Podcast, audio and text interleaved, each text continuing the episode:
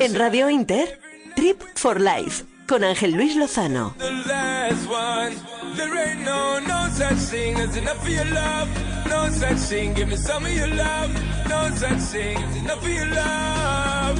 Muy buenas noches, son las 12 y 6, una hora menos en Canarias, cuando arranca Trip for Life, el programa de entretenimiento más traveler de la radio española. Si nos escuchan a través de los podcasts, mil gracias por disfrutar de este viaje. Cada semana trazamos una ruta compuesta por un lugar para recorrerle a fondo, diferentes fotos donde endulzar la vista, historias imborrables cargadas de vida, formas de viajar sorprendentes, actividades que quitan el hipo y un pequeño regalo en forma de entrevista. El itinerario específico en la noche de hoy es el siguiente. Un desembarco en la ciudad muy cosmopolita. Nuestro blog semanal, una conversación viajera sobre cuatro ruedas. Una vuelta por Japón, nuestra aventura mundialmente atrevida y el gancho encantador de la actriz Ana del Rey. Ajusten la imagen y el sonido. Cojan todo lo necesario. Pónganse de la forma más cómoda posible y conecten con nosotros en este viaje tan maravilloso hasta la una y media de la mañana. ¿Por qué no congelas el tiempo bailando conmigo? Al son de esa clave que sabe quitarnos el frío, ven, que te quiero ver, ven, te quiero ver. Y empezamos esta aventura cogiendo nuestra furgoneta y presentando a nuestros viajeros habituales. Bueno, viajeras habituales. Malú Lozano, muy buenas noches. Buenas noches, Ángel. Carmen Lirón, muy buenas noches. Buenas noches, queridos travelers. Cristina Crespo, muy buenas noches. Buenas noches, aventureros. Bueno, y como siempre está Alfonso Pagola, Elena García y esta noche John con nosotros a toda la producción técnica. Además, nuestros compañeros de goles con Pedro Pablo Barrado también nos han dicho que les dijéramos hoy que le nombráramos y bueno, a Juan Carlos sobre todo que ha insistido mucho, que hay que escucharlos siempre antes que nosotros, por lo menos los lunes y él también toda la semana, como todos los programas de Radio Inter. Así que ahora lo único que podemos hacer es coger velocidad con el motor a punto e irnos a nuestra primera parada.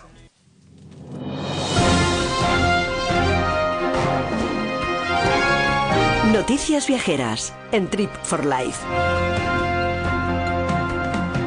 Y de las noticias viajeras se encarga Carmen Liros. El Black Friday llega al turismo. Aerolíneas, cadenas hoteleras y agencias de viajes aprovecharán las jornadas del Black Friday 29 de noviembre y del Cyber Monday 2 de diciembre para lanzar grandes descuentos como punto de arranque de la campaña de Navidad. El famoso Viernes Negro ha irrumpido con fuerza en la industria turística española, de modo que aerolíneas, hoteles o agencias de viajes aprovechan estas fechas para lanzar promociones especiales e incrementar sus ingresos. De hecho, las ventas de viajes se incrementan hasta casi un 500%, con un gasto medio de 160 euros por español, según ha informado Europa Press. Los españoles destinan más de 900 euros a viajar en caravana. Los españoles han gastado de media 949 euros en reservas de viaje en autocaravana este año, lo que supone un incremento de un 8,83% más que en 2018. Según datos de Indicampers, plataforma de alquiler de caravanas, el sector en España se ha incrementado un 57% con respecto al año pasado, con una estancia mínima que se sitúa en 6,5 días de media.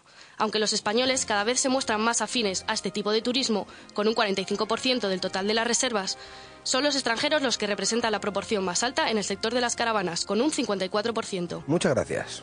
Quédate cuatro minutos más que nunca te había tenido y sentido tan cerca y mis nervios van a bailar.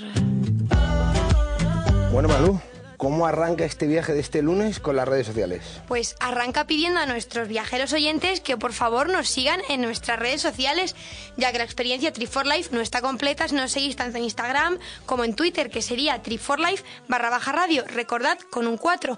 También podéis vernos ahora mismo en directo en la plataforma de Twitch en este mismo usuario, Trip for Life barra baja radio. Y por último, si queréis mandarnos vuestras historias viajeras, pues ya sabéis, a nuestro correo tripforlife.radio esta vez, arroba gmail.com. ¿Y ya no somos tan modernos como antes o qué pasa? Siempre somos modernos, lo que pasa es que no es tan moderno recordarlo todos los días. Bueno, y si no, ya saben que en Radio a la Carta de Radio Inter, Spotify y cualquier otra plataforma pueden escuchar este programa que siempre vale como ayuda a la hora de viajar, ¿no? Desde luego. Entonces, ¿qué hacemos? ¿Viajamos de verdad hoy ya o no? Vamos a darle. Vamos a ello. Es hora de escapar, lady. Wait for Radio Inter. 70 años a tu lado.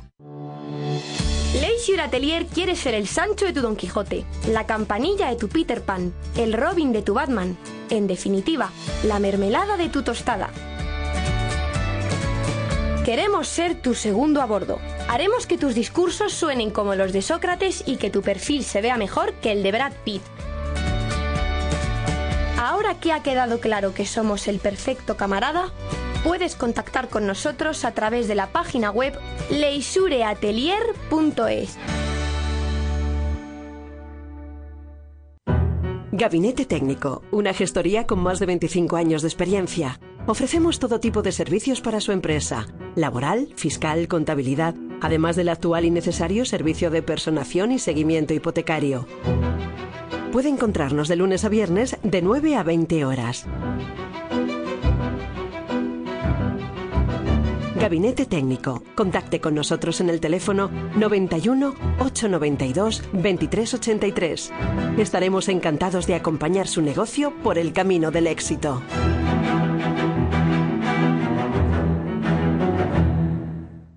No te sirvió con destacar en clase, ni con conseguir dedicarte a lo que más te llenaba, ni a nosotros con crear hace unos años el GLC, nuestro sub más exitoso. Por eso en Mercedes-Benz le hemos incorporado el sistema de inteligencia artificial MBUX y dos nuevos motores EcoBoost con etiqueta Eco.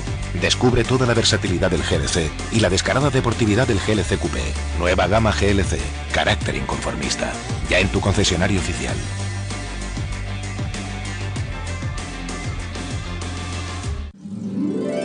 Damos la bienvenida a este viaje, en nuestro nombre, en el de Radio Inter y Radio Internacional. Antes de despegar, tenemos que darles unas instrucciones previas. Es importante que presten atención. Durante todo el viaje, todos los dispositivos electrónicos y radiofónicos deben de estar conectados. Recuerden que pueden interactuar con nosotros si tienen una buena conexión Wi-Fi. Pónganse cómodos, preparen todos sus sentidos y presten atención. Repítanlo innumerables veces gracias a las retransmisiones y los podcasts.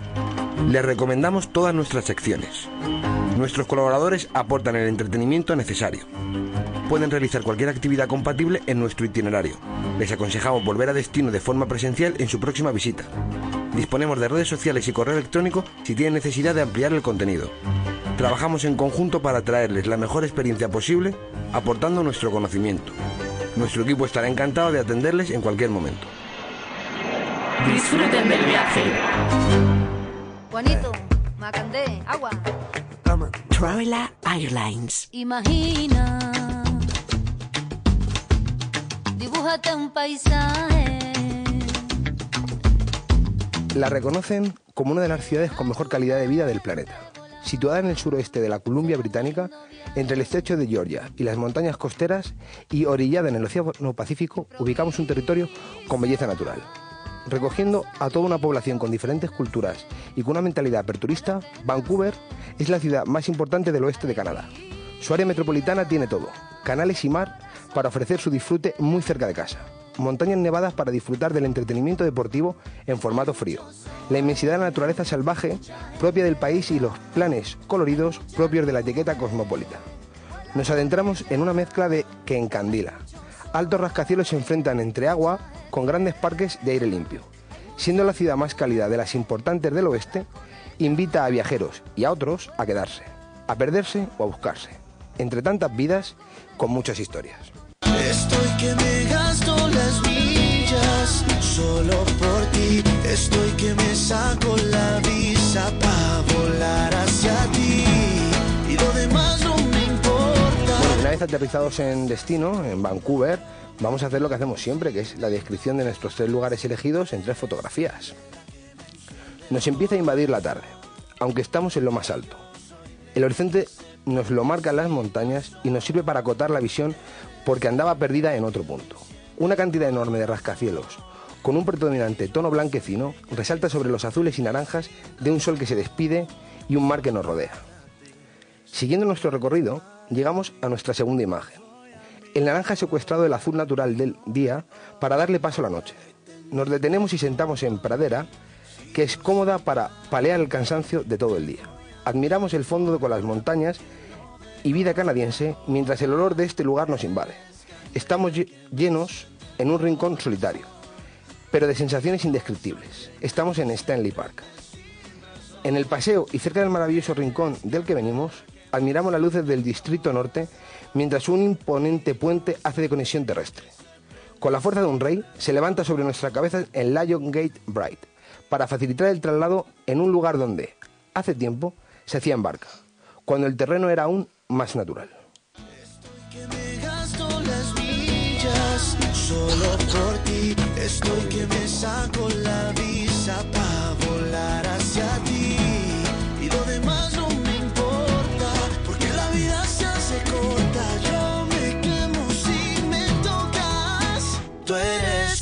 Bueno, una vez aterrizados ya de- de por sí en Vancouver y haciendo un pequeño recorrido, como siempre, fotográfico, lo único que podemos hacer es adentrarnos un poco en la historia de este maravilloso lugar. Por supuesto, tengo muchas ganas de contaros la historia de este lugar. Venga, por favor, Carmen. Pues nos encontramos ante una ciudad muy jovencita. ¿Jovencita? Pues sí, porque Vancouver es una ciudad de solo 118 años de edad. Bueno, pero aunque sea una ciudad joven, tiene historia. A ver, cuéntanos. Por supuesto, la historia de hoy comienza con dos exploradores muy majos, que tuvieron la suerte de descubrir los recursos abundantes y potenciales que estaban ocultos en esta ciudad. ¿Y buscaban los exploradores? ¿O qué era exactamente? Claro, los exploradores buscan. ¿Qué hacían? Pues estaban buscando por el paso del noroeste, que es una ruta marítima por el norte de América. Tengo que decir que también es cierto que el explorador español José María Narváez llegó a la ciudad a través de las aguas, pero decidió pues no pisar tierra, así que pues no cuenta como descubrimiento. Y un año más tarde, en junio de 1792, aparecen estos exploradores los que, de los que os he hablado antes. ¿Y sabemos sus nombres, Carmen? Claro que sí, yo lo sé todo. Eran George Vancouver, de Inglaterra, y el español Dioniso Alcalá Galiano. Ambos intercambiaron información sobre la zona, mostrándose mapas así en plan de colegueo, y más adelante, en el 1808, ya con los británicos controlando la zona, envían a Simón Fraser a establecer puestos de comercio en la región. ¿Y a qué no sabéis qué ocurrió en el 1858? Venga, cuéntanos, que lo estás deseando. Pues que se descubrió oro en el río Fraser. ¡Wala! Total. Y claro, esto provocó que alrededor de 30.000 estadounidenses, o sea, bastante gente, acudiese a esta zona en busca del oro. Y aquí pues empieza un poquito el lío. El lío histórico, que es lo que me gusta a mí. ¿Lío? ¿Qué lío? Te cuento. Pues es que esta llegada de los americanos provoca pues un temor entre las filas británicas, ya que pensaban que querrían controlar pues toda la zona. Por ello los británicos, para quedarse más tranquilos, declararon la zona como una colonia británica. ¿Y qué más os puedo contar? Porque ya llegados a 1867 se funda la Confederación de Canadá, el verdadero inicio del país que conocemos actualmente y en 1886 es cuando la ciudad de Vancouver fue incorporada oficialmente a esta confederación. Meses más tarde ocurre un gran incendio que destruyó prácticamente todo el centro de la ciudad. Ay, pero qué horror. Pues sí, la verdad. Además, cuando se acabó el incendio, solo quedaron media docena de edifi- de edificios en pie y fueron los propios ciudadanos de Vancouver quienes empezaron pues a reconstruirla. De hecho, muchos de los edificios que se pueden ver hoy en día, o sea, que se construyeron en ese momento, se pueden ver hoy en día. ¿Y cómo hizo ese crecimiento la ciudad? Pues mira, por otro lado, tenemos la apertura del Canal de Panamá, que facilitó viajes, importaciones y exportaciones hacia y desde Europa. Y esto pues produjo un crecimiento de- del puerto de la ciudad. ¿Y, el- Y- ¿y actualmente? Pues mira, actualmente eh, Vancouver goza de una situación muy privilegiada, con un extenso perímetro de playas y altas montañas a poca distancia del centro. Sus habitantes tienen una gran inquietud por preservar la, la naturaleza y, de hecho, Aquí nació Greenpeace en 1971 y la, pues, la vida cultural en, en Vancouver es muy intensa, multiétnica y lo que más pues, le gusta a Chris, a nuestra compañera, que gracias que- a que conviven con mar y montaña pues practican todo tipo de deportes. Eso, eso. Ahí es que yo sabía que eso te iba a gustar, ese detallito.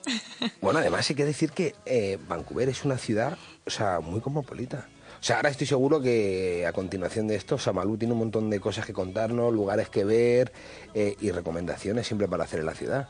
Pero hay que decir que es una ciudad con un color muy diferente seguramente al resto de Canadá, ¿no? Porque ya hablaremos y ya contaremos más sitios, más ciudades, ¿no? Pero todo el recorrido que hicimos en su día por todo el país hace que el color sea muy, muy diferente, eh, sobre todo en, en esa zona.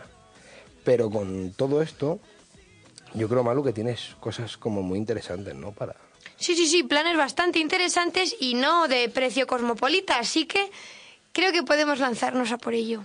Bueno, pues si crees que podemos lanzarnos a por ello, vamos a. Viajaremos de noche sin dormir, aprovechando el aire y sin Rascando viajes.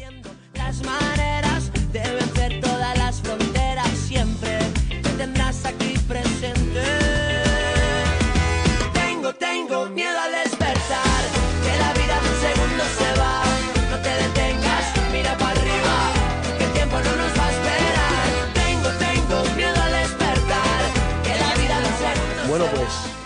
pues. Eh, Malu, cuéntanos. Pues mira, comenzando por la atracción turística más popular de la ciudad, nos vamos hasta Stanley Park. Este oasis urbano es el parque más grande de la ciudad, con una extensión de cuatro- 406 hectáreas. A ver, siendo tan grande, venga, ¿qué, qué se puede hacer allí?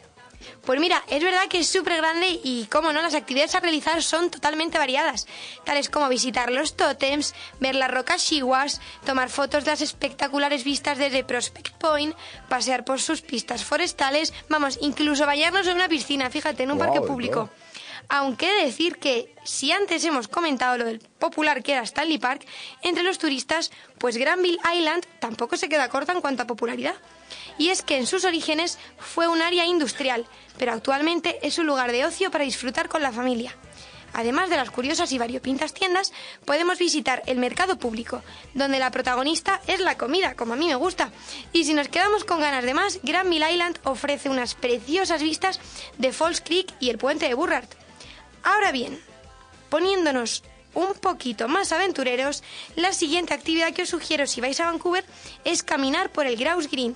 Eso sí, no cualquiera puede hacerlo, ya que llegar a la cima supone una empinada caminata de casi 3 kilómetros. Eso sí, Por Dios, perdón, que te he interrumpido. dime. Nada. Es que tres kilómetros y luego, o sea, luego encima hay que bajarlo. a ver, es cierto, o sea, las vistas merecen totalmente la pena, pero es verdad que la bajada podría ser larga, pero no lo es, porque ¿sabes qué? Porque cuéntame. que es que no te dejan bajar a pie. Tienes que bajar en góndola. No es una góndola como la que tienes tú visualizada de Venecia. Es una especie de... De teleférico. Efectivamente. Un teleférico. Oye, y esto, la verdad es que me parece bastante guay lo de la bajada en teleférico. Pero eso de subir tres kilómetros en cuesta no me hace especial ilusión. ¿Hay otro modo de para que pueda subir de otra forma? Hombre, a ver, si no quieres hacer semejante escalada, pero sigues queriendo subir, Carmen, yo no te desanimo. La góndola que te acabo de mencionar, góndola barra teleférico, también ofrece un billete de ida y vuelta a sus pasajeros. Eso sí, por el módico precio de 59 dólares canadienses que a lo mejor no te apetece pagar. A ver, pero hay que, hay- a ver, aquí hay que hacer un paro. Un un segundo, un segundo. O sea, one moment, please, ¿sabes? Porque, porque estáis hablando de escalada, es andar. O sea, no, Porque no es- pongáis, no os pongáis medallitas donde no las hay. Aquí Vale, no pero- hay rappel, eh, no hay cuerdas, no hay arnés, no hay nada. O sea, no pongamos medallitas donde no las hay. Pero el problema es que la subida es muy empinada. Bueno, pues eso significa que cuesta un esfuerzo de más. Pero no es una escalada. A mí Sí. me parece escalada. Bueno, venga, vale, pues no va a ser escalada, pero venga. Pues dejando nuestra no escalada a un lado, seguimos de la línea de la aventura. Y es que en Vancouver hay otro lugar fantástico al que podemos acceder gratis. Y este es el parque Lynn Canyon. Allí podremos recorrer rutas de senderismo, bañarnos en piscinas naturales, visitar el centro de ecología. Pero sin duda alguna, el puente colgante es la estrella del parque. Uy, uy, uy, uy, uy, espera, eso de puente colgante a mí me interesa. Eso no suena muy seguro. ¿Que va cerquita del suelo o...? Pues mira, seguro es, Cris, así que tranquila, pero cerquita, cerquita del suelo no va. Y es que ni siquiera discurre sobre suelo, ni discurre bajito. El puente cruza un cañón atravesado por un río, y entre el agua y el puente hay la friolera de 50 metros de distancia, por lo que no es el sitio preferido para quienes sufren vértigo. Pero bueno, Allá que vamos. respetando a quienes sufren vértigo y dejando esto a un lado, nos vamos a un puntito muy curioso en Vancouver que es el reloj de vapor de Gastown. Como os imaginaréis por el nombre, es el mayor atractivo del reloj, el gas. ¿Eh? El vapor que... Pues eso, el vapor que... A ver, va- vamos a ver. Para hacer la explicación fácil, porque es verdad que no, no es tan sencillo. Todo el, el subsuelo de esta zona de, Va- de Vancouver era la antigua parte industrial. Eso Por es. tanto, como parte antigua industrial, tenía todo el conducto de vapor para sacar la calefacción y otro tipo, digamos, de gases. ¿Qué ocurre? Que a alguien se le ocurrió la genial idea de poner un reloj que funcionara en sus horas en punto y en sus cuartos también, un sonido característico dependiendo del momento del día, con el vapor haciendo sonar una especie de eh, instrumento musical hecho por tubos que dieran esa sonoridad y esa resonancia a la hora de dar las horas. Tal cual es un espectáculo turístico. Siempre que pases hay alguno haciendo alguna fotito. Así que nada. Y por último, pero no menos importante, que a lo mejor hay algún fan de las series de Disney Channel, el Fairmont Hotel, que es el hotel más famoso que hay en Vancouver, es el que da imagen al hotel de Hotel Dulciotec de Saki Cody, que a lo mejor algún oyente así jovenzuelo como yo recuerda la serie. A estas horas me parece a mí que tanto, hay tanto jovenzuelo ya. ¿eh? Bueno, yo estoy aquí así, confío. Oh, mamá, cómo van pasando los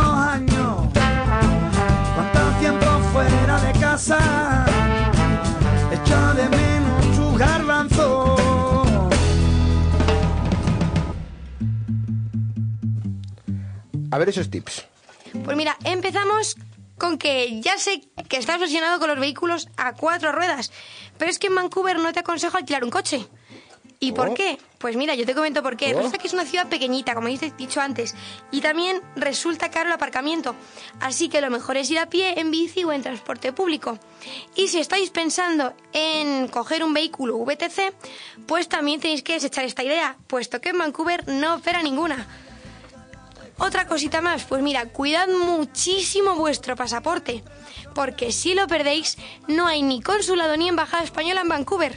Para hacer todos esos trámites tendréis que ir hasta Toronto y los vuelos en Canadá no son precisamente baratos. Y bueno, en Canadá, a pesar de que la moneda es el dólar canadiense, en los comercios las tarjetas de crédito son ampliamente aceptadas, por lo que si no queréis, tampoco es necesario cambiar mucho dinero. Eso sí, el efectivo será imprescindible para el pago de medios de transporte y propinas.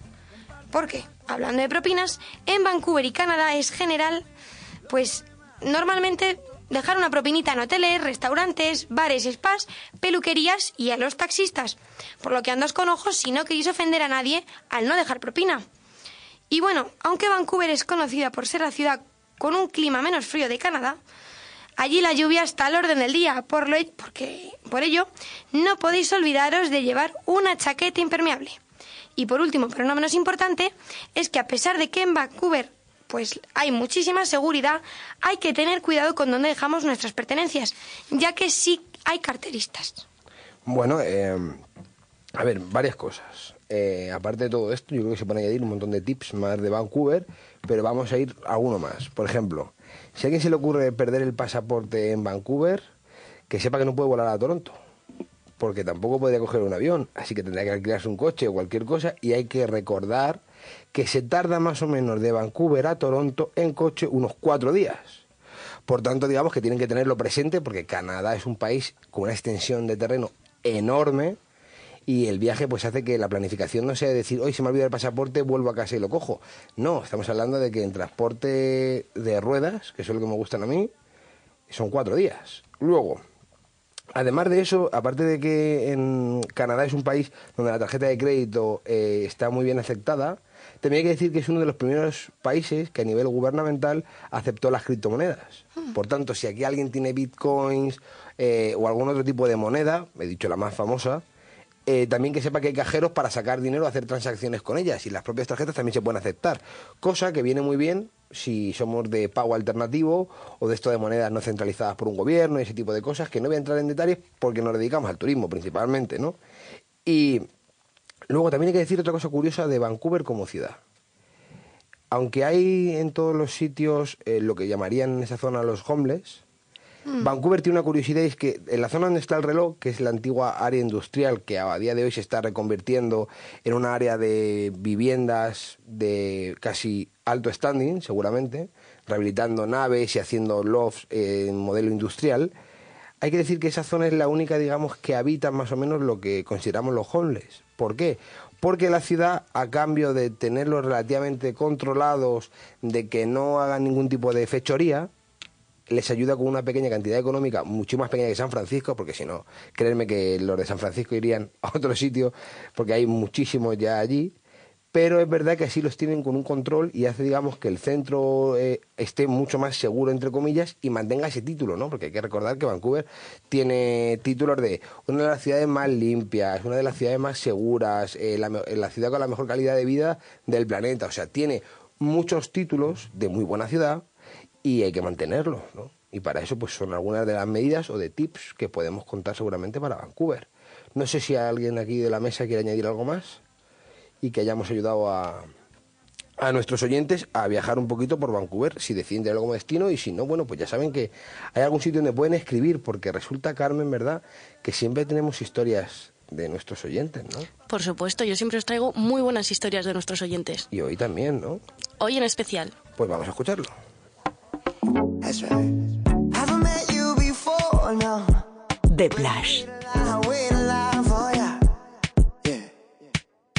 baby, when you move, when you move like this, move when you move like this. Stop it. Move when you move like that. I know I should stay back. Hola queridos travelers, no sabéis lo bien que nos lo vamos a pasar con mi Blas de hoy. Pero ya sabéis que antes os tengo que contar cómo me podéis mandar vuestras historias viajeras o cómo podéis venir aquí a contarlas. Muy fácil, tenéis que mandar un correo electrónico a la dirección de triforlife.radio.gmail.com con asunto historia viajera o por cualquiera de nuestras redes sociales, tanto Twitter como Instagram. Y ahora sí, bienvenidos a The Blas. I can't, can't walk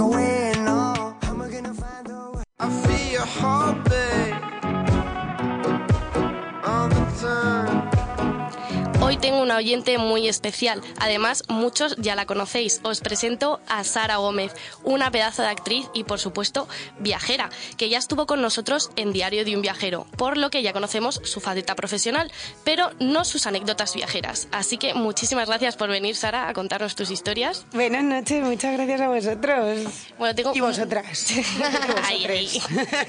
Además, hoy es un día muy reivindicativo. Eso es, ni un- una menos, Aquí por lo único que tiene vosotras soy yo, ¿sabes? Los demás son vosotros. Para Yo ti soy vosotros, Cari. Por si acaso. Bueno, Sara, por favor, cuéntame alguna anécdota viajera que tengas, que vamos, estoy segura que nos lo vamos a pasar estupendamente. Bueno, tengo un montón de anécdotas viajeras. Eh, mis amigas y la gente que me conoce sabrán que suelen ser más pastelosas que graciosas. Bueno, aquí aceptamos de todo, Yo voy ¿eh? con el corazón abierto, ¿vale? Pero, pero bueno, tengo un par que se acaba ahí como rascando, ¿no? De, buscando de, a ver, a ver, a ver. Bueno, tengo dos. Así como que yo he seleccionado, ¿vale, Carmen? Perfecto. Vale. Estoy atenta a tu selección. Una no es en primera persona, pero merece mucho la pena, es digna de contarla, porque para mí es la mejor de las dos. Bueno, esto fue, os pongo en situación, esto fue con eh, un viaje que decidimos hacer un poco en familia, ¿no?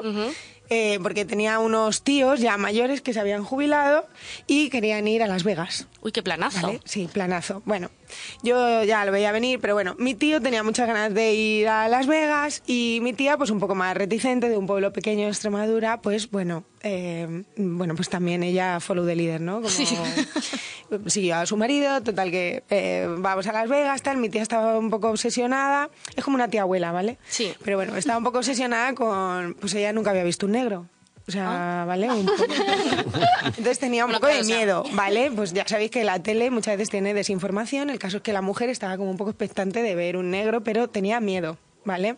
Entonces vamos a Las Vegas, estamos ahí en un casino, no sé si habéis estado, eso es como un parque de atracciones de adultos. Eh, entonces está ahí mi tío entusiasmado y ella dice, mira, yo me voy a la habitación, ¿no? Se agobió. Claro, la mujer se agobió un poco porque ya le dio ahí un par de las tragaperras y tal. El caso es que dice, bueno, yo, yo me voy a subir a la, a la habitación, prenda, ¿eh? yo me voy a ir para arriba, tal, no sé qué. Ah, mira, pues tía, ahí, pero ahí el ascensor, tal, ay, bueno, bueno, tú dale al cuarto piso, no te preocupes que te sube, ya llegas, ta, ta, ta. Bueno, pues total que mi querida tía Carmen también Ah, mira. eh, Mi tocaya, ¿qué le se- pasó? pues eh, la buena mujer se sube al ascensor, ¿no? Ella mm, le da al cuarto piso y en el segundo, no me acuerdo en cuál era en el que estaba, lo del cuarto me lo estoy inventando, pero bueno, vamos a jugar a que será el cuarto, ¿vale? Sí. El caso es que en un piso previo abren la puerta del ascensor y aparecen tres negracos de dos metros, ¿vale? O sea, Ay. enormes, enormes. Mi tía que empieza a temblar, se creía que la iban a empalar, a, yo qué sé, ¿sabes? Eh, a robar, ella agarró el bolso fuerte, empezó súper nerviosa, como... Claro, encima empezaron a hablarla en inglés, ella que Pobre, se puso súper nerviosa, colapso ahí absoluto, empezó a darles a los botones, ellos, bueno, pero señora, tranquila, no se preocupe, mi tía se desmayó. ¿Vale? Se desmayó en el ascensor, bueno, total, llamaron a la seguridad, no sé qué, ya, mi tía apareció en la habitación, pues llegamos, oye, ¿qué ha pasado? Nada, mira, ¿no? Que se ha desmayado, la han traído amablemente aquí, no sé qué, oiga, pues está usted bien, no sé qué, perdone la molestia, mire, le vamos a dar una habitación más grande, le llevaron a una suite, ¿vale? Todos Uy, diciendo, oye, qué tía, ¿qué ha planazo". pasado en el ascensor, por favor? Y ella, unos negros, unos negros, otra que está hecho el negro, que te han puesto una habitación muy grande. Bueno, total, que cuando mi tío fue a pagar la cuenta del hotel, al final cuando nos íbamos, resulta que le dicen, nada, caballero, está todo pagado porque el señor Will Smith, que era el que estaba en el ascensor con su esposa, del susto, la cambió la habitación y está toda la cuenta pagada. Así que muchas ¡Qué gracias, Will Smith, por las vacaciones en Las Vegas. a toda la Madre mía. familia. Madre Esto fue mía, una oye. Maravillosa, que ya me gustaría haberme encontrado yo a Will Smith en vez de Claro, jo, a mí me hubiese hecho muchísima ilusión. A mí también. Claro, a lo mejor no me hubiese desmayado, entonces no, no hubiese sido luego tan... Yo me hubiera desmayado. ¿eh? Claro, y perdón, es Para que me agarrara. que me mareo. El boca a boca, necesito el boca a boca, por favor. Por favor, Will. Claro, iba a decir yo que, a ver, ¿qué le hace ilusión y por qué? ¿Sabes lo que quiero decir? Te lo digo, ¿quieres que te lo diga? Ya estamos en horario, ¿eh? A ver, no, no, estamos, estamos, Ojo, estamos ojo. En, en más, yo siempre digo a la redacción antes de entrar aquí que ya estamos en horario golfo, ¿sabes lo que decir? O sea, ahora vale cualquier golfería porque, o sea... Cualquier cosa natural, eso no es de golfos. eh, Bien dicho. Qué pasa aquí? No, no, no, no, no, no, no. O sea, es más. ¿Eres virgen? Es más, yo lo recomiendo como las comidas, ¿sabes? O sea, Las comidas. Os recomiendo mucho las comidas, de hecho. Las declaraciones de hoy. Bueno, y luego... Son, son duras las Voy a- declaraciones, sí, ¿eh? voy- son muy duras las declaraciones, tan duras que voy a intentar continuar con las historias pues seguimos de Sara, bonitas, que veo ¿eh? que ya, sí, Sí. siguen por este tema. Bueno, pues está bien, entonces ya hemos calentado el tema, ya podemos Venga, continuar. La siguiente viene de la mano de Vietnam. Vietnam. Vietnam y Vietnam es un país maravilloso, lo mega recomiendo, pero el tema de hacerse las uñas en Vietnam todavía eso no lo tienen, o yo no tuve mucha suerte o no lo tienen muy especializado. Bueno, el caso es que íbamos unas amigas y yo y queríamos mm, arreglarnos las uñas. ¿Vale? Entonces llegamos a un sitio, bueno, mira, aquí tal, no sé qué, hay pues unas chicas que tenían como las uñas, eran ladyboys, Ujú. Y tenían las uñas bien arregladas, bueno, tardaron una hora, no sé qué, total, que mis amigas seguían dentro, entonces yo terminé antes, me senté ahí en la puertecita con el resto de chicas y pues empezaron a parar un montón de señores, ¿no? Y entonces eh, me empezaban a preguntar todo el rato y a hablar y a no sé qué, y claro, ya hasta que me di cuenta que es que eso, el sitio de uñas era una tapadera. Vaya. Las uñas en un sitio que Sí, creo que nos lo estamos imaginando Sí. todos, ¿no? Eso fue yo que soy muy rubita a veces, pues tardé un rato en darme cuenta y yo que soy súper simpática y yo, ¡ah, qué guay! Yo, ¡ah, que sí! Pero sí, ahí que haciendo además una buena sí". publicidad, ¿no? Fatal, fatal, fatal. Ahí metí un poco el gambote, pero, pero bueno, fue anecdótico, muy divertido. Es que no sé, hay... Es que viajando te pasa de todo, pero vives tantas cosas que... No sé, seguro que si tiramos un rato me salen más, pero... No sé. Más ¿Tienes alguna Bueno, pregunta? a mí, a mí me parece que a mí lo de... de los Ladyboys o Will Smith o, o los de seguridad o... algo ahí en... No, yo la verdad es que me he quedado encantada. Yo ojalá me pasara lo de, lo de Will Smith. O sea, me parece Hombre. como la anécdota viajera eh, brutal. Y luego, por ejemplo, tú luego le, le contaste a, a tu, Pero- a tu tía realmente, oye, que te has encontrado con un señor que es un Ella no actor. sabía ni la importaba. O sea, Le daba igual vida. Carmen, que Dios da pan a quien no tiene dientes. O sea, ¿quién, ¿quién no querría encontrarse en un ascensor con Will Smith, por favor? O aunque sea con alguno de los dos de seguridad que lleva, ¿sabes? Sí, sí, la verdad Es que es ya que no- no, tiene desperdicio ninguno, estoy Por segura. favor, es maravilloso. Seguro que no tenían desperdicio. Y ya por preocupación así mía, el resto del viaje bien, ¿no? O sea, le gustó Las viaje Vegas. bien, sí. Sí, sí, bueno, a ella no sé mucho. No sabes si se No quedó salió muy- mucho luego, pero a mí sí. Tuve una señora, esto es real, real, real, que estaba una señora que debía tener la máquina caliente, caliente, caliente, de esta de clean, clean, clean, clean, y pues la señora se llevaría cosillas, pero yo eché 20 centavos y me salieron 220 dólares. Tuve que irme, real, de verdad, porque la señora me miró y atravesó como todo el, el casino de... Y yo, bueno, bueno, bueno, que viene, viene, viene, viene. Sí, bueno, en este programa ya hemos contado además también más anécdotas eh, en los casinos de Las Vegas que, que la gente se vuelve muy loca. No, ¿eh? o sea, dos cosas. O sea, aquí la gente que viene, todo el mundo ha ido a Las Vegas, ha ido al casino y tiene historias allí que contar. que, o sea, claro. no sé si los billetes los están regalando, los casinos financian Y billetes. no nos hemos enterado. Mucho, No, pero... Porque claro, yo también quiero que me financien el billete. Sí, sí, yo no sé, estaba luego- por ahí dormida. el billete no, no financió la habitación. Y luego, no, y eso te iba a decir yo, segundo. Ese tío tuyo y esa tía tuya que iba a pagar la cuenta y le dijeron que no. Qué maravilla, ¿eh? Como si se llama Pa- Paquito el que ha pagado la cuenta. O sea, le da exactamente igual. O sea, eso me ahorra. Bueno, bueno, bueno, me ha salido el viaje redondo. Maravilloso, Pero hubiera sido maravilloso. A mí ya me podían financiar. Hago un llamamiento aquí a... Oye, aprovecha, agencias. hacemos llamamiento. En- me encanta viajar con mis amigas, damos mucho... Soy buena gente, luego lo cuento Buena además. gente, luego lo cuento, hago promoción, promoción. Bueno, Sara, de verdad, millones de gracias por venir. A vosotros. Y nada, vosotros, queridos travelers, recordaros que me podéis mandar vuestras anécdotas viajeras, como he dicho al principio, ya sabéis, al correo triforlife.radio.gmail.com o por cualquiera de nuestras redes sociales, tanto Twitter como Instagram. verte.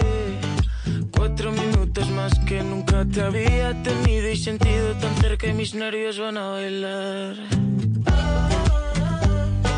Bueno, a ver, ¿cómo va ese Twitter que habla solo, que hace cosas?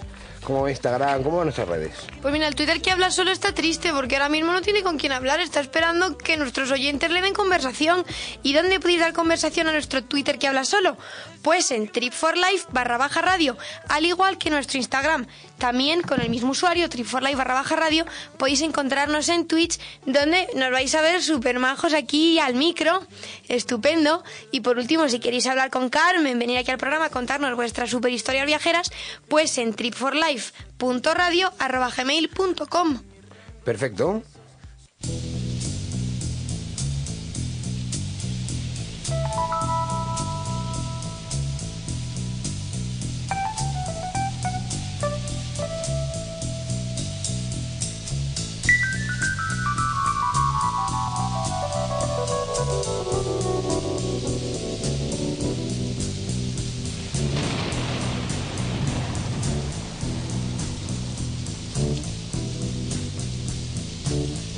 Riders on the storm. Riders on the storm. Into this house we're born. Into this world we're thrown. Like a dog without a bone, an actor out alone. Riders on the storm. There's a killer on the road.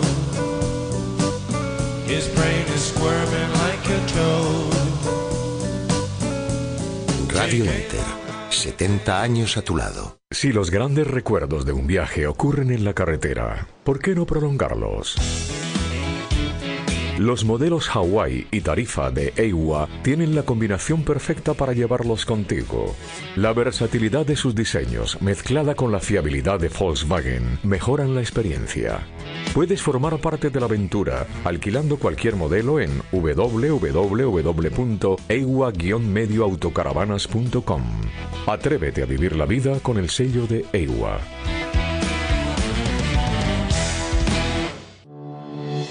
Leisure Atelier quiere ser el Sancho de tu Don Quijote, la campanilla de tu Peter Pan, el Robin de tu Batman, en definitiva, la mermelada de tu tostada. Queremos ser tu segundo a bordo. Haremos que tus discursos suenen como los de Sócrates y que tu perfil se vea mejor que el de Brad Pitt. Ahora que ha quedado claro que somos el perfecto camarada, puedes contactar con nosotros a través de la página web leisureatelier.es. Gabinete Técnico, una gestoría con más de 25 años de experiencia. Ofrecemos todo tipo de servicios para su empresa, laboral, fiscal, contabilidad, además del actual y necesario servicio de personación y seguimiento hipotecario. Puede encontrarnos de lunes a viernes de 9 a 20 horas. Gabinete Técnico. Contacte con nosotros en el teléfono 91 892 2383. Estaremos encantados de acompañar su negocio por el camino del éxito.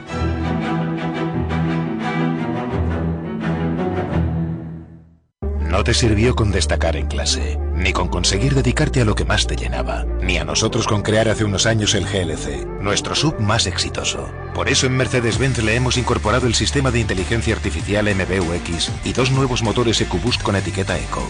Descubre toda la versatilidad del GLC y la descarada deportividad del GLC Coupé. Nueva gama GLC, carácter inconformista. Ya en tu concesionario oficial.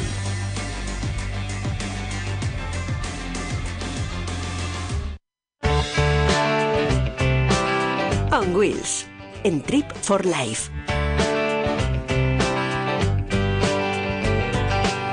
Bueno, ya que estamos en On Wheels, como siempre nuestros reporteros ya van muy avanzados en el viaje de la ruta número 40. Así que eh, lo que vamos a contaros es realmente de los días 19 al 25, porque por ejemplo el día 19 eh, estuvieron en San Carlos de Bariloche. Hicieron el circuito chico, que es muy conocido, que son 20 kilómetros más o menos en círculo, donde visitan un, un bosque y llegan a Colonia Suiza, que es un pueblo aquí en Argentina donde tiene todo tipo de productos y todo tipo de costumbres del país vecino nuestro aquí de España, una cosa muy curiosa y muy característica del sitio. El día 20 llegaron al lago Nahuel Huapi, porque iban hacia el Parque Nacional de Arrayanes. ¿Qué ocurre en Arrayanes? Muy curioso, porque hay una ruta muy bonita, pero bastante difícil, una dificultad medio alta, lo que habláramos de trekking o gente, digamos, que le gusta este tipo de actividades, pero que además tiene el arrayán, que es un arbusto que mantiene un color naranja y que en esta zona del mundo es la única en, la, el cual se pueden ver arrayanes de más o menos entre 600, 700 años y que tienen la dimensión de un árbol siendo un arbusto. El día 21 llegaron a la provincia número 13, que es Chubut. Hicieron una visita al Parque Nacional del Lago Puelo. Aquí lo que ocurrió, sobre todo este día, es que hizo una corriente de aire de más de 100 kilómetros por hora y no pudieron hacer una ruta en condiciones, tuvieron que parar, los motoristas que les acompañaban en la carretera era imposible que les siguieran, total, bueno, las inclemencias del tiempo y que, ¿por qué no en Argentina también pueden ocurrir? El día 22, más o menos, cuando paró el viento, un poco a mitad de la mañana, llegaron a la catorceava provincia, que es Santa Cruz. Y aquí, que Santa Cruz es una provincia que no tiene nada, realmente nada más que mucho desierto, muy árido y poco vistoso, fueron a visitar eh, la Cueva de las Manos. ¿Qué es esto? Pues exactamente lo mismo que diríamos aquí en España que es Atapuerca. Es una cueva donde los antiguos pobladores del mundo fueron por allí, lo visitaron, lo pintaron, convivieron, vivieron y dejaron su huella. Y en Argentina, en esta provincia, pues también es muy conocido y muy visitado, como ya, como ya he dicho antes, Atapuerca aquí en España. Y el día 23 fueron a Gobernador eh, Gregores, que es una ciudad donde hicieron la visita, porque estamos en la Patagonia, quiero recordarlo, al monumento de los huelguistas. Esto que pasó en 1921 está tratado en los libros como son Los Vengadores de la Patagonia, trágica de Osvaldo Bayer. ¿Qué es esto? Pues que en 1921 los trabajadores hicieron una revuelta hacia sus jefes y el ejército de la Patagonia, junto con los jefes y toda la gente que no estaba de acuerdo con esa revuelta, pues eh, mandó a asesinarlos y fue una gran tragedia en esta zona que no suele habitualmente ocurrir nada y por eso lo recuerdan tanto y tiene ese monumento. Y el día 24 llegaron a la laguna de los Tres Pies, que está en, justo al lado del Cerro Fitzroy, que la ruta que hicieron de trekking, también de dificultad medio alta, fue más o menos de unos 23 kilómetros entre ida y vuelta. ¿Qué ocurre? Esta ruta, aparte de ser muy conocida y tener una gran dificultad, normalmente los expertos que se dedican a esto la hacen en 8 o 8 horas y media y para que os hagáis una idea, un personal que está preparado, que se lleva preparando un montón de tiempo, como fuimos contando para hacer este viaje, ha tardado en hacerla casi 12 horas, mediodía. ¿No? Para que veáis, digamos, que eso de las ocho horas, por si os arrancáis a hacerla en algún momento de vuestra vida, recordar que es para gente que se dedica a esto, hacer trekking, escalada y este tipo de actividades, y que para los demás podemos estar preparados, pero no va a ser una cosa de decir una jornada laboral en la casa, no. Por lo menos jornada laboral en España. Habría que hablar con otra gente que a lo mejor jornada laboral dura mucho más o mucho menos. Y con todo esto, vamos a una sorpresita que tenemos en un Wills hoy.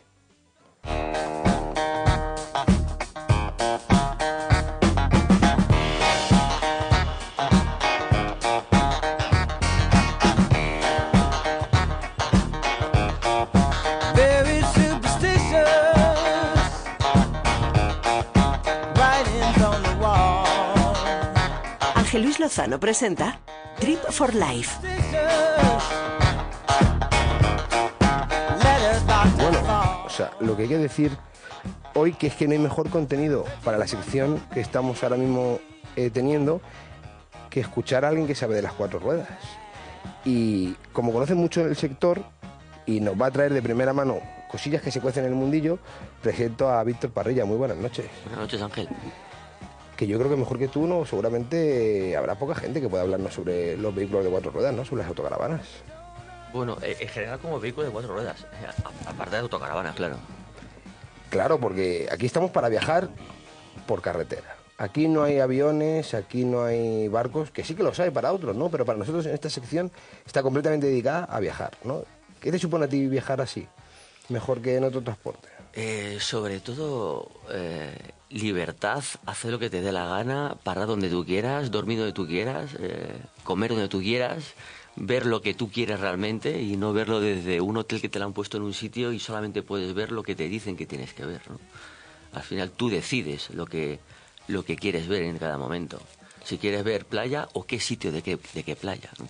Sí, además, eh, y seguramente tampoco, no sea playa solo, ¿no? O sea, cualquier, No, quieras. cualquier cosa que te dé la gana, cuando te da la gana, yo creo que la define muy bien, ¿no? Es esa liber- libertad y flexibilidad, ¿no? Que nos dan las cuatro ruedas, sobre todo para hacer lo que nos gusta. Sí, además ahora llega la época de, de la nieve, de las pistas de esquí.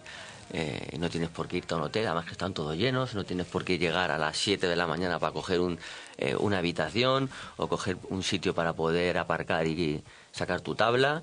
Eh, te puedes ir a la hora que tú quieras y aparcar en, en la puerta de la estación. Hay gente que piensa a lo mejor que el invierno no es época de autocaravana. Podríamos decir que es Que se equivocan, que se equivocan, que se equivocan. Además no tienes por qué ir a la nieve, ¿eh? Hay zonas muy, muy bonitas que no tienes por qué ir a una pista de esquí, eh, que en invierno o a último de otoño, como ahora, son espectaculares. Pero tú que te dedicas a esto, si alguien le preguntara, ¿es posible viajar a hacer esquí, por poner un ejemplo, a Aragón, aquí en España?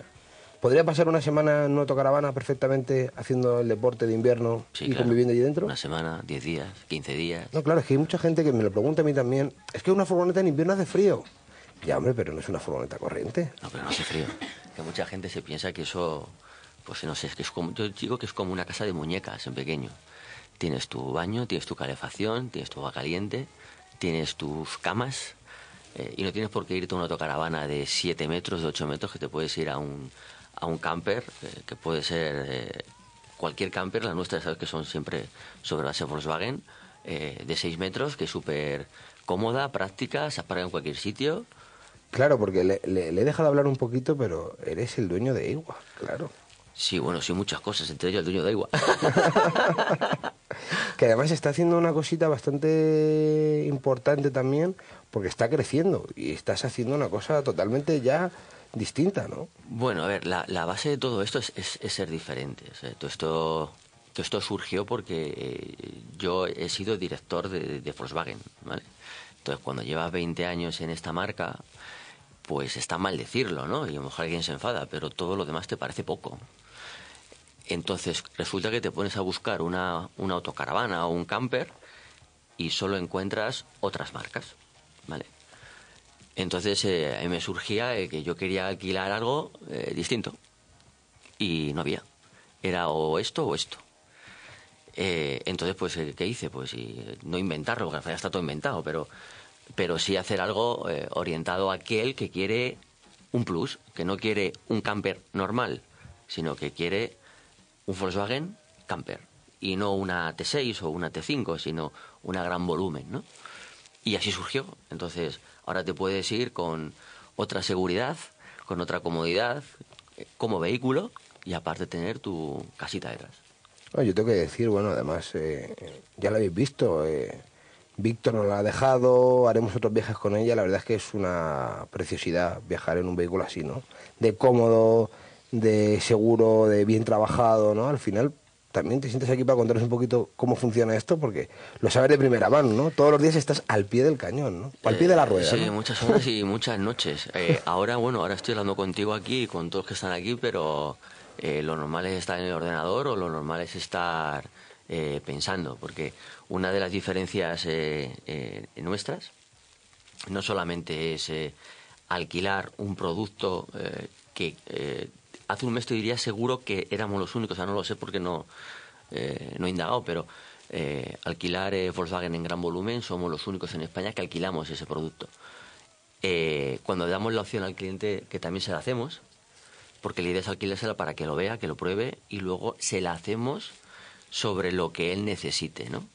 Entonces, eh, eso son noches de, de tres, tres, tres o cuatro personas en este equipo pensando por las noches cómo, cómo dar medidas o cómo dar, eh, bueno, cómo, cómo hacer sus, qué, qué leche, su, su ilusión realidad, ¿no? Tú me vienes a mí y me dices, oye, Víctor, que he probado esta, y pero es que yo le pondría tal cosa, ¿no? Entonces ahí entramos eh, los demás a ver cómo te lo hacemos para que se pueda hacer. Para que sea posible, ¿no? Para viajar cómodo, ¿no? Eso es.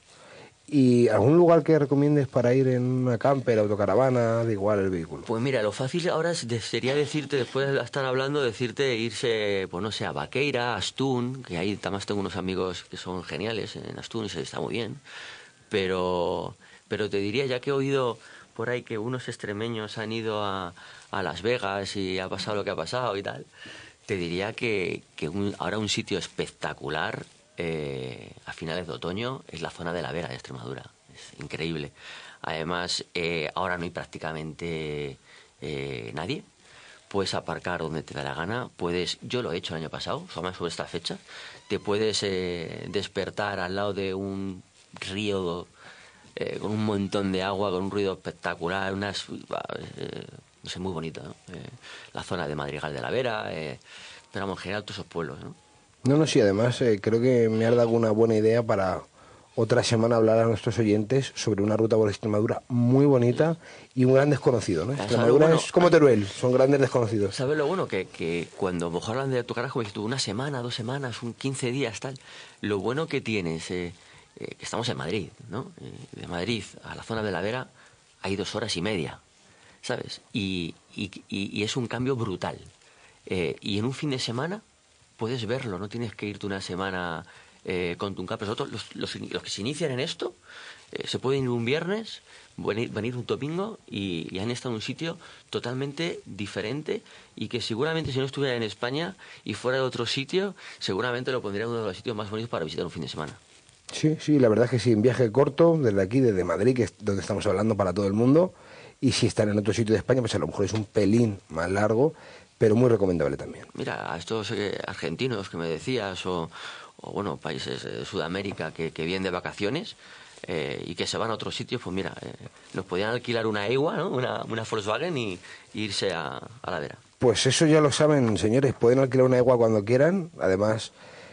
eh, ya digo que yo las he probado en primera persona y no me gusta hablar de algo que no conozco y en este caso esto lo conozco bien, o sea que puedo decir que es un muy buen producto. Y Víctor, muchísimas gracias por estar aquí con nosotros. Muchas gracias a vosotros. Para nosotros, sobre todo, los fans de las cuatro ruedas. Muchas gracias. Posturea para que el mundo lo vea. Que la vida con un filtro no es tan fea. Y si no te sientes guay, es porque tu autoestima se mide en likes. Y posturea para que el mundo lo vea.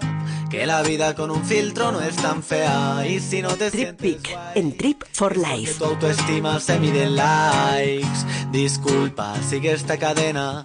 Si no compartes. Pues hoy, amigos míos, en Tripic nos vamos a una ciudad que me encanta y es Tokio. Así que bueno, comenzamos por que bueno, sabemos que es mundialmente conocida por sus mil carteles de neones. Y uno de los centros neurálgicos que aluden a esta faceta de la ciudad de Tokio es el barrio de Kabukicho. Como es el barrio rojo de la ciudad, cuando lo encontraremos abarrotado de gente será por las noches. Allí también encontraremos la calle Golden Gate, que es una de las típicas callejuelas abarrotadas de pequeñitos bares. Y ya que estamos por la zona de Shinjuku, seguro que hay varios oyentes amantes de fotografiar skylines. Pues queridos oyentes, no desesperéis porque os diré un lugar ideal y además gratis. Os estoy hablando del mirador del edificio del Gobierno Metropolitano de Tokio. El mirador del edificio se encuentra a 202 metros de altura y, si contamos con buena visibilidad ese día, desde allí podremos ver el Monte Fuji, el Hotel Park Hyatt Tokio, la Tokyo Skytree, el santuario de Meiji o la Tokyo Dome. Y a sabiendas de que el cruce de Shibuya es uno de los más fotografiados de Tokio, hoy vengo a hablaros de otro cruce, el de Ginza. En contraposición a los cinco pasos de cebra que tiene el cruce de Shibuya, el de Ginza tiene seis pasos de cebra. Lo bueno que tiene este cruce para las fotografías es que está mucho menos transitado, por lo que no puedes dejar de pasarte por Ginza y ver este cruce. Bueno, bueno, bueno, cómo ha empezado Tokio, ¿no? Sí, Cómo ha empezado Tokio, esto es una cosa, esto es sorprendente, ¿no? Tiene un montón de fotos para hacer, ¿no? muchísimas y me he dejado muchos sitios sin comentar. Sí. Ujú. Pues bueno, vamos a ver si cogemos un pequeño descanso del clic clic de la foto, ¿vale? Y podemos seguir recorriendo Tokio mientras seguimos fotografiando sitios. Claro que sí. Pa, para para pa pa pa pa pa para pa para pa pa pa pa pa para para pa pa pa pa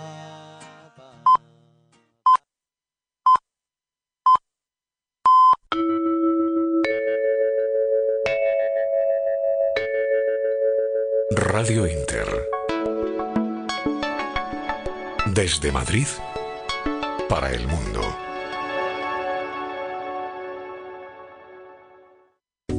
Por el Instagram yo la conocí. Ella me siguió y yo la seguí. No pude contenerme, fui y le escribí. Pues venga, dale. Si París tiene su torre, Tokio no iba a ser menos. La bicolor Torre de Tokio fue construida en 1958 y es la segunda estructura artificial más alta de Japón. Si las fotos quieres tomarlas de noche, la Torre de Tokio cuenta con dos tipos de iluminación.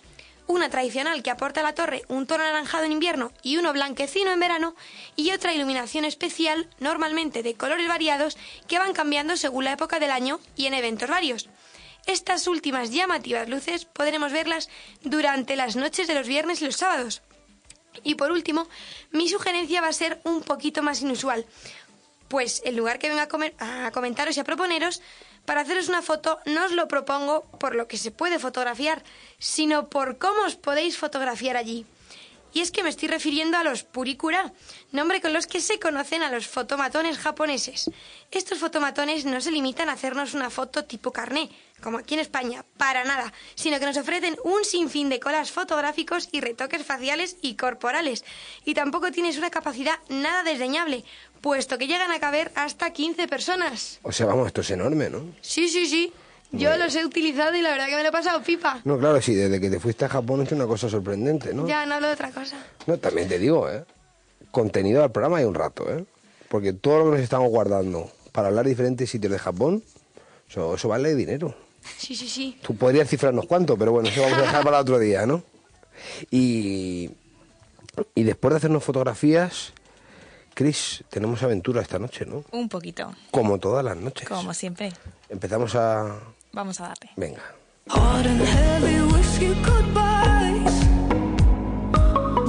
Adventure Mind.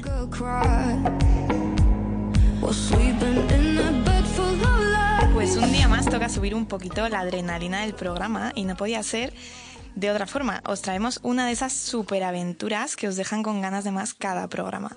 Y esta semana os vamos a bueno, vamos a volver por unos minutos a Perú, que nos quedamos la semana pasada con ganas de contaros un deporte poco tradicional, ya sabéis, pero súper divertido. A bordo de nuestra Mercedes Vito ponemos rumbo a una de las dunas más altas del mundo, con tan solo 900 metros desde su base. Vamos, casi nada. Me estoy refiriendo a la Duna Grande de Perú. Pero si en Perú hay muchas dunas, ¿no? Siempre estáis ahí al quite. Sí, sí, en Perú hay muchas dunas a lo largo de toda la costa y de hecho uno de los lugares más conocidos para la práctica de este deporte es el oasis Huacachina, en Ica. Pero ya sabéis que a nosotros nos gusta siempre ir un poquito más allá y nos vamos a ir a la más grande. Pero, pero ¿qué pasa? ¿Que además de tener muchísimas dunas, son todas muy grandes o qué? A ti tú ya estás imaginándote ahí, vamos. A tope me estoy imaginando. Pues sí, eh, Perú, entre otras cosas, es conocido por tener varias de las dunas más grandes del mundo, así que es tu destino perfecto, Carmen. Total. Una de ellas es eh, Cerro Blanco, que está ubicado en Nazca y está considerada la más alta del mundo sobre el nivel del mar. Bueno, también encontramos allí la duna de Tormata, en el distrito de Acarí. Y, bueno, como curiosidad, aquí es donde se encuentra el descenso de arena más largo del mundo. Y también no podemos saltarnos la duna de Cerro Marcha o Duna Grande, que es, por supuesto, a la que vamos nosotros a practicar este maravilloso deporte.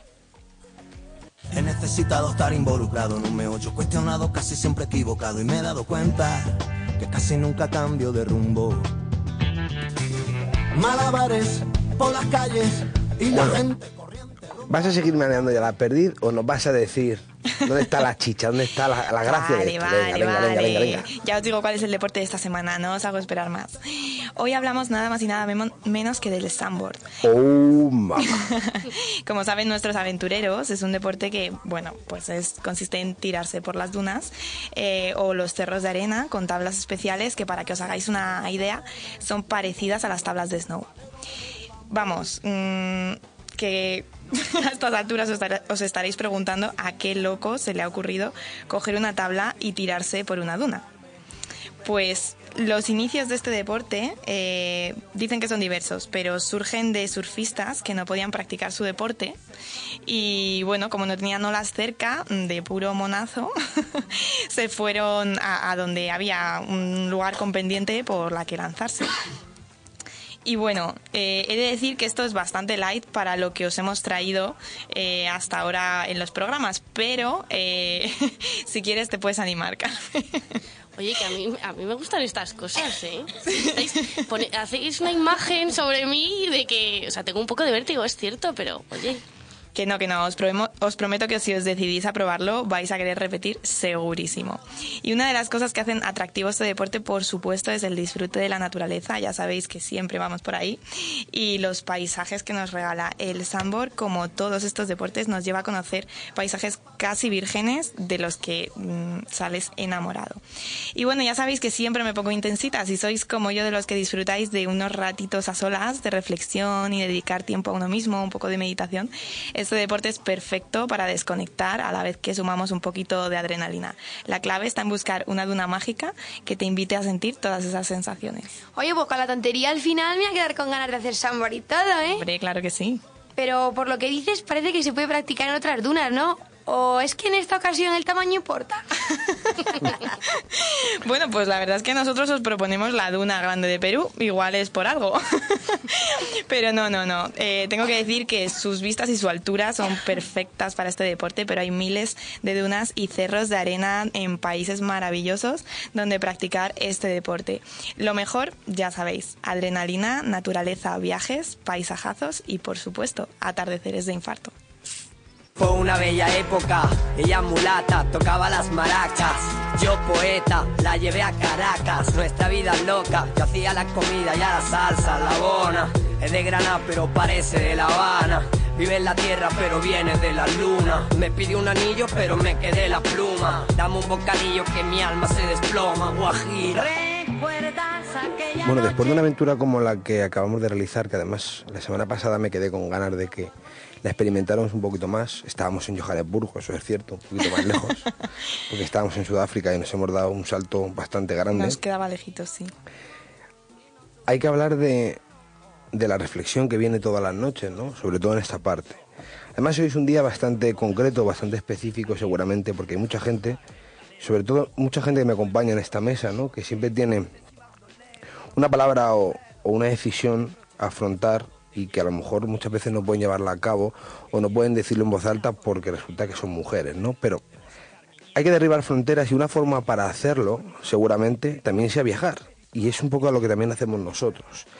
¿Qué ocurre? Que me gustaría hablar de una mujer muy especial que es eh, Mary Kingsley, que hace muchísimo tiempo tomó la decisión de salir de su país natal, que era Gran Bre- Bretaña, Inglaterra, para irse a la otra parte del mundo, que es África, y hacerle su casa.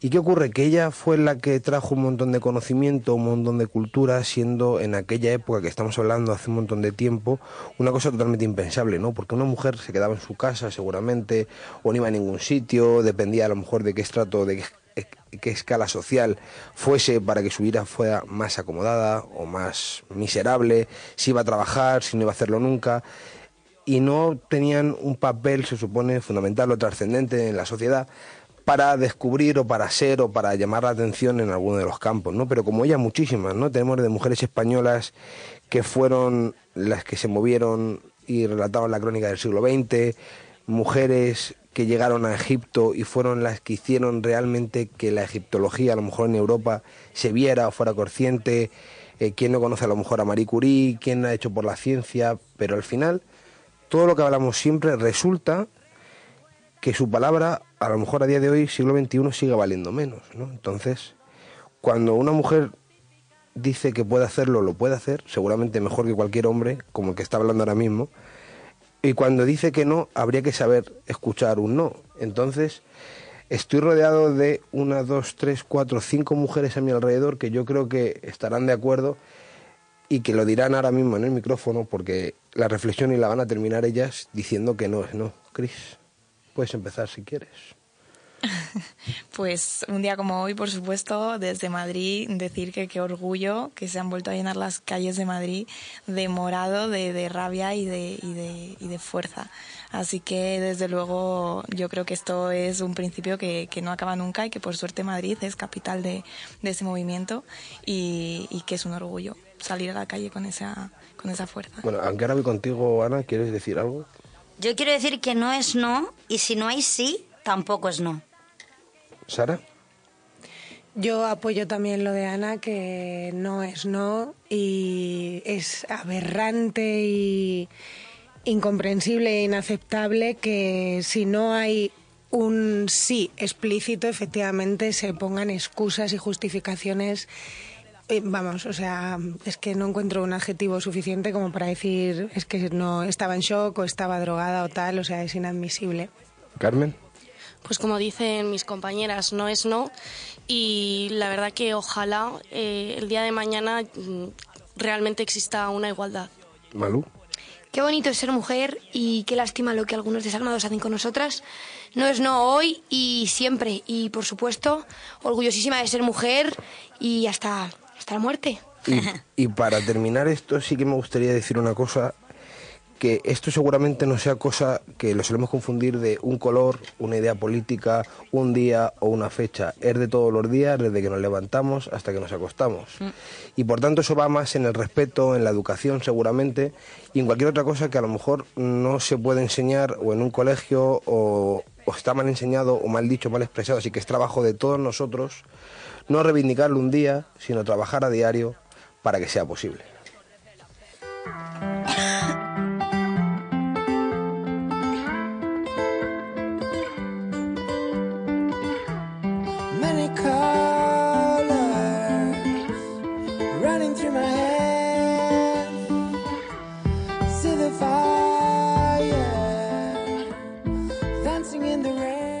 Escuchando Radio Inter, la nueva radio. No te sirvió con destacar en clase, ni con conseguir dedicarte a lo que más te llenaba, ni a nosotros con crear hace unos años el GLC, nuestro sub más exitoso. Por eso en Mercedes-Benz le hemos incorporado el sistema de inteligencia artificial MBUX y dos nuevos motores EcoBoost con etiqueta Eco. Descubre toda la versatilidad del GLC y la descarada deportividad del GLC Coupé. Nueva gama GLC, carácter inconformista. Ya en tu concesionario oficial.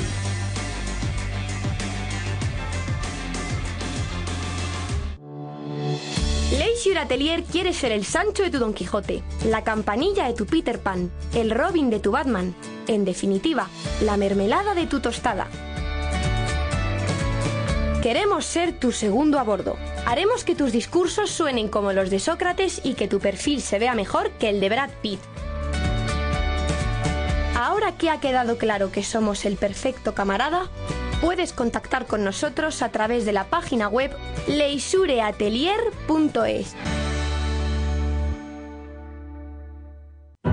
Gabinete Técnico, una gestoría con más de 25 años de experiencia. Ofrecemos todo tipo de servicios para su empresa, laboral, fiscal, contabilidad, además del actual y necesario servicio de personación y seguimiento hipotecario. Puede encontrarnos de lunes a viernes de 9 a 20 horas. Gabinete Técnico. Contacte con nosotros en el teléfono 91 892 2383. Estaremos encantados de acompañar su negocio por el camino del éxito.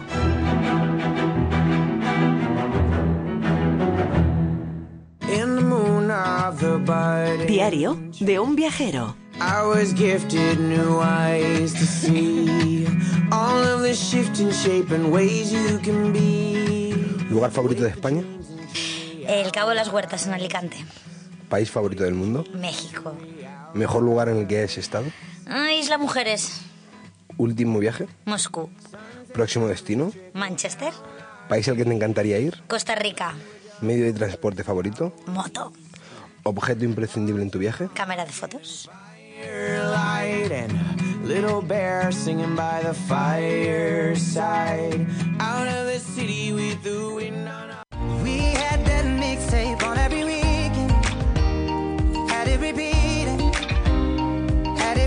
Bueno, la mujer que tengo aquí a mi derecha y que he contestado eh, es Ana del Rey. Muy buenas noches. Muy buenas noches. Hombre, has podido hablar antes, acá has hecho un- también un alegato ahí en la reflexión, pero todavía no te había presentado, no me había dado tiempo. Sí, no te preocupes. Además, lo he hecho al contrario, porque he dicho en sí, tampoco es no, no sabía hablar, pero bueno, creo que me habéis entendido todos. Pues, el mensaje quedaba claro. Sí.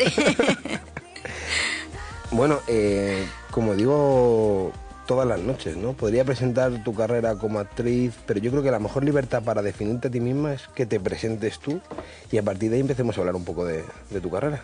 Claro.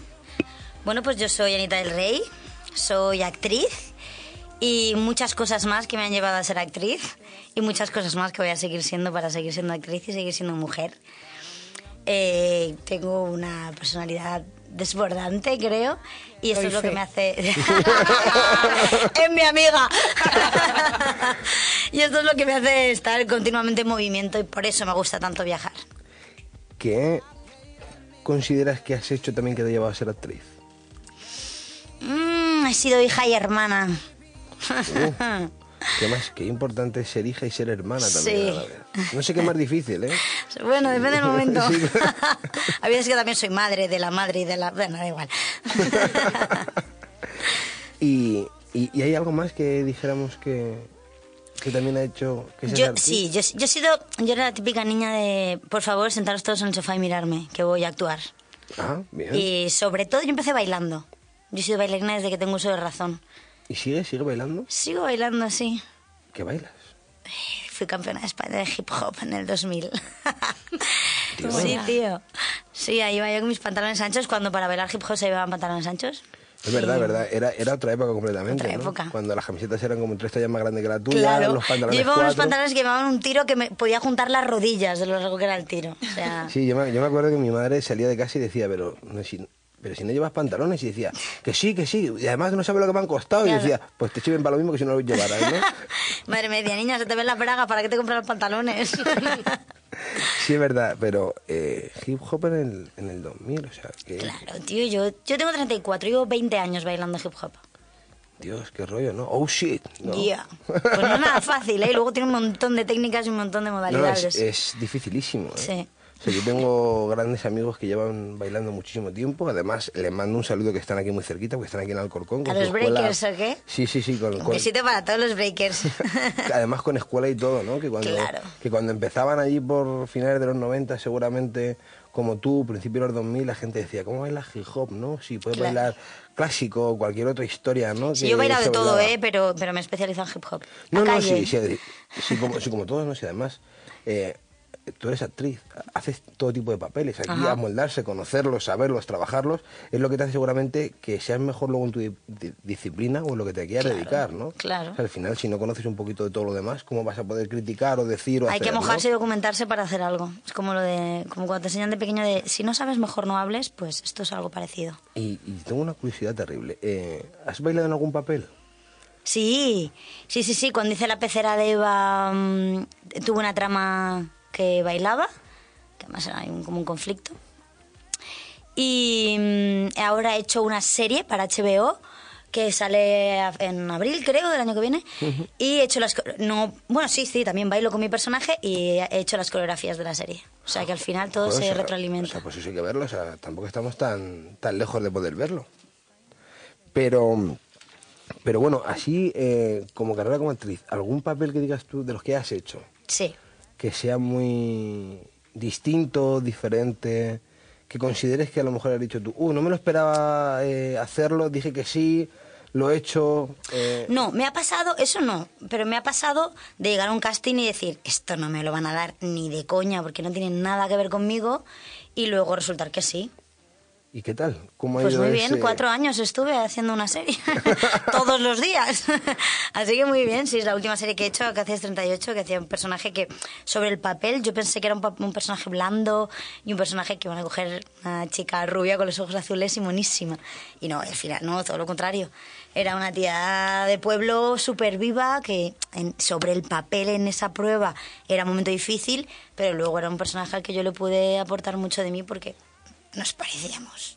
Además hay que, o sea, me gusta recordar, porque está aquí también a mi izquierda la otra protagonista, estás haciendo de nuevo dos fechas, una la hemos pasado por desgracia, pero todavía el jueves estamos a tiempo de que os puedan ver, que es la teoría del champiñón, ¿no? La teoría del champiñón, una comedia muy divertida, ¿o no, Ángel?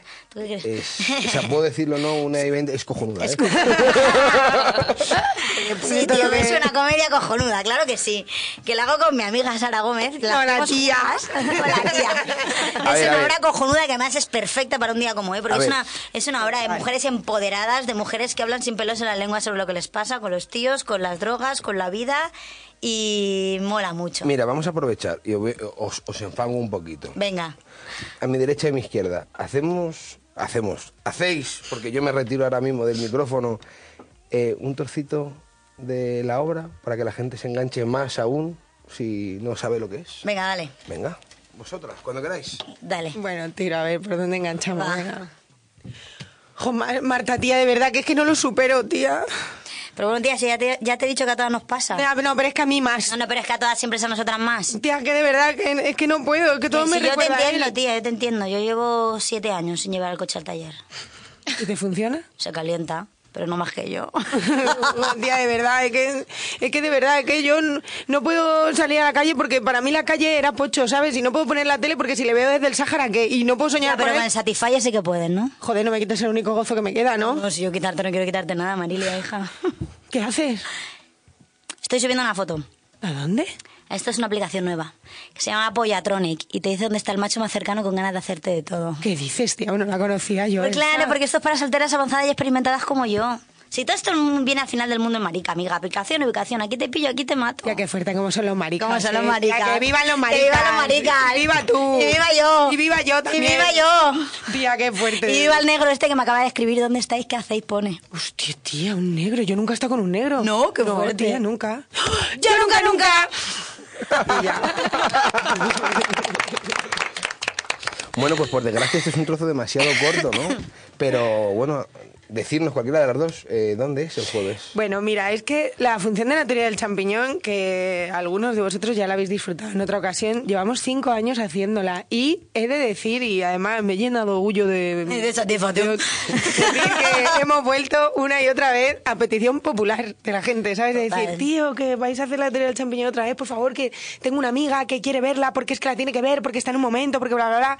Y entonces ahora la podéis ver en la calle Ballesta número 2 en el bar Tropicalista. Esto es un bar de unos amigos y lo hemos hecho así. Es un bar, ¿sabes? O sea, lo digo porque es un bar eh, que si queréis venir, que está casi lleno, he de deciroslo, Sí. podéis meter en el, en el Instagram arroba bar Tropicalista. eh, mandáis me- mediante un mensaje directo una reserva, ¿sabes? La entrada son 12 euros con consumición, es una hora y media de risas aseguradas y a colación de lo que decía Ángel antes y mi amiga Ana, Anita, eh, es una obra de mujeres, ya no solo empoderadas, de mujeres normales y quiero hacer un llamamiento, hombres del mundo, por favor, no tengáis miedo. Os necesitamos, ¿vale? O sea, de verdad, no pasa nada porque la mujer ahora mm, diga lo que siempre hemos pensado, ¿sabes? O sea, y hablamos solo con las amigas, os necesitamos, queremos hombres valientes, normales, con emociones, que sientan, que vivan, que hablen, que se diviertan, o Que sea, no tengan hablen, miedo, que hablen, que cuenten lo que sienten, Vale. no pasa nada. Feminismo, Estamos aquí, tenemos dos igualdad, vale, no es machacar ni nada, por favor, os amamos, Lo- os necesitamos. Los de este programa espero que también viajen, aparte de, de todo esto, que viajen también. Hombre, no por están- favor, viajar abre la mente. a ver, por favor. Ah, Sí, bueno, muy bueno bien. si no, me da igual. Que no viaje, Viajar y aprender a bailar, joder, son, lo- son los tips para ligar, joder, si es que yo ya no sé cómo decirlo. Pero, pero Ana, hablando de viajes y bailes, Venga. y un poquito cogiendo tu faceta de- seguramente de viajera, ¿qué le aporta a tu vida viajar? Viajar te abre la mente, tío. Y es como cuando te levantas por la mañana que, que cuando te acuestas no eres la misma persona. Pues imagínate si te vas a otro país. Si hablas con otra gente que no tiene para nada tus costumbres. Que, que a lo mejor nunca ha visto una persona como tú. ¿No? Como lo que le pasaba Sí, sí, sí, sí. a la tía de, de Sara, ¿no? Eh, al final, eh, no es, ya no es que aporte. Ya no es que te aporte a la vida, es que te da la vida. Y como te da la vida, ¿por qué te encantaría viajar a Costa Rica? Joder, tío, me, me, me, me, intriga muchísimo estar rodeada de tanta selva, de tanta agua, de tantos paisajes diferentes, ¿no? Porque es un sitio que es como, que me encantaría más, es un viaje que tengo planeado con Sara, de mochila, un mes, ala, a ver, catarata tras catarata, a comer mm, mm, fruta del árbol y, y a, y a vivir como se vive allí. Es tan diferente a lo que estamos acostumbrados en una ciudad como esta de cemento de locura. Es- vida. Es tan diferente. Y encima es tan diferente el viaje de hotel a ese concepto de mochila, mes totalmente auténtico, que Sí, es que sí, dentro sí. del mismo lugar cambiar el viaje o la forma de hacerlo es completamente distinto. Bueno, pero yo creo que la mesa siempre tiene algo que preguntar, ¿verdad? Sí, yo tengo muchísima curiosidad, Ana, si te traes algo de, de cada lugar a- al que visitas. Bueno, algo no. Me pongo en la mitad de la maleta vacía para venir cargada y lo hago siempre, pero de todo, ¿eh? O sea, desde souvenirs típicos que me hacen gracia para regalar hasta ropa, porque me flipa la moda y me encanta, me gusta mucho descubrir qué hay en cada sitio. O sea, que aprovechas. Sí, sí, sí, artesanía, lo que sea. Lo que sea, lo que me, lo que me llame la atención, arramblo. Para la maleta. Oh, Anita, y con tanto viaje seguro que lo tienes ya súper definido. ¿Cómo crees que sería tu viaje perfecto? Mi viaje perfecto sería eh, con la compañía perfecta, que esto es lo más difícil, pero mm, sería mi amiga Sara, porque es mi compañía perfecta para viajar. pero sin planear. Un viaje de fluir, de vamos, decidimos el sitio al que vamos y vamos a ver qué pasa en cada sitio y vamos a ver si hoy nos queremos emborrachar, nos emborrachamos y si mañana queremos levantarnos pronto para ver el amanecer y si queremos hacer las dos cosas también. Que no esté todo demasiado encorsetado, porque los he hecho así también y al final se te limitan. Qué maravilla. A mí me encantaría saber, ya que tenéis una profesión tan, tan, tan increíble, ¿qué le aporta los viajes a, tu profesión? Porque al final es gran parte de nutrirte. Igual me imagino que ser actor es también súper polifacético de nutrirte de un montón de cosas. Total. Tú cuando, bueno, yo cuando hago un personaje eh, procuro documentarme en lo que, a, lo que a mí me inspira ese personaje, ¿no? Entonces, eh, el hecho de viajar te aporta riqueza intelectual, te aporta conocimiento. Cuanto más sabes, más lejos puedes llegar con un personaje. Entonces, muchas veces eh, pasa que, mm, que te topas con gente, o sea, con personajes de que otras culturas o que se tienen que enfrentar a gente de otras culturas, ¿no? personajes que tienen conflictos con esas cosas, entonces cuanto más sepas de todo eso, más fácil. Luego, cuando viajas, te cambia tu forma de pensar, te cambia tu forma de ser y tu forma de mirar. Entonces, una vez que tienes la mente expandida, vas a tener muchísima más capacidad para recibir cualquier reto que se te presente. Reto, hablo de a, mi- a- a nivel profesional. Para mí un personaje es un reto. Entonces, cuanto más preparada esté y más mente abierta tenga y más conocimiento tenga, más voy a enriquecer ese personaje. Y así como, aparte que es para terminar esta entrevista, es que me hace mucha curiosidad porque me encanta. ¿Sabes si tienes alguna manía, alguna costumbre cuando viajas o antes de viajar o, o a la vuelta? no soy muy maniática, pero sí que eh, suelo llevar todo como en muchas bolsas. ¿Sabes? Todo como en bolsas. la bolsa de las bragas, la bolsa de tal. Todo lo llevo con bolsas. Tengo la bolsa para la ropa sucia, llevo cosas en bolsas y luego hago una cosa que el me di cuenta. Nos hemos ido este fin de semana a Ibiza y haciendo la maleta he dicho: ¿por qué siempre pongo las cosas en botes más pequeños? O sea, a lo mejor llevo dos botes de crema al cuerpo, pero como es más pequeño, da igual si lo vas a facturar. No sé, creo que es por una cuestión de Tetris de maleta. Bien, bien, bien. no, no, eh, Es súper organizada. ¿eh? Eso para la Es mochila genial. viene perfecto. ¿eh? O sea, cosas en bolsas y cosas más Ana, pequeñas, me lo refiero a que- la mochila menos espacio. que le sienta fatal es gente que mm, vaya eh, que sea lenta en los viajes. No puedo soportarlo. Supera. Bueno, es, supera. es otra- es otro detallito más, ¿no? Para sí, viajar. porque para viajar, a ver, es verdad que no hace falta ir con mucha prisa, pero el tiempo premia, ¿no? O sea, Claro tienes que que, sí. ir, tienes que aprovecharlo, por lo menos. Hay que aprovecharlo al máximo. Claro. Y creo que es lo que hemos intentado hacer con esta entrevista. Sí. Así que, Anita, muchísimas gracias por haber venido. A vosotros por invitarme, ha sido un placer. Que sigas viajando, por supuesto. Por favor, vendré a contároslo. Y si vienes a contárnoslo, también te puedes traer a la compañía que te has traído hoy, o viceversa, porque os Hombre, traéis una a la claro. otra, ¿sabes? Claro, que sí. Yo feliz, ya he repetido. ¿Me podéis llamar Gazpacho a partir de ahora? Ali, oli. Ali, oli. Y olé. Muchas pues, gracias. Pues muchísimas gracias. A vosotros. Si eres piedra da igual, yo seré pedregoso camino. Y bueno, para despedirnos, ¿algo que decir, Malu? Pues nada, deseando pillar cama. Buenas noches, oyentes. Carmen, No es no, buenas noches, queridos travelers. Cristina. Que ya estamos preparando la aventura de la semana que viene, ¿no os la perdáis? Estamos probando la, la aventura la semana que viene. Hay que escucharnos en Radio La Carta. Si no nos escucha ahora, en Spotify, en cualquier plataforma de, de digital. de que no sé ahora mismo qué decir ya, las horas me están confundiendo con Madinio. Así que lo único que puedo decir para cerrar el programa es carretera, manta, música y mantra. Hasta la semana que viene.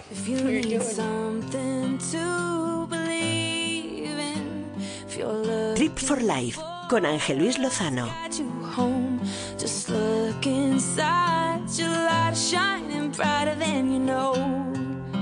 You should know I'm never gonna let you down. I'm always gonna be.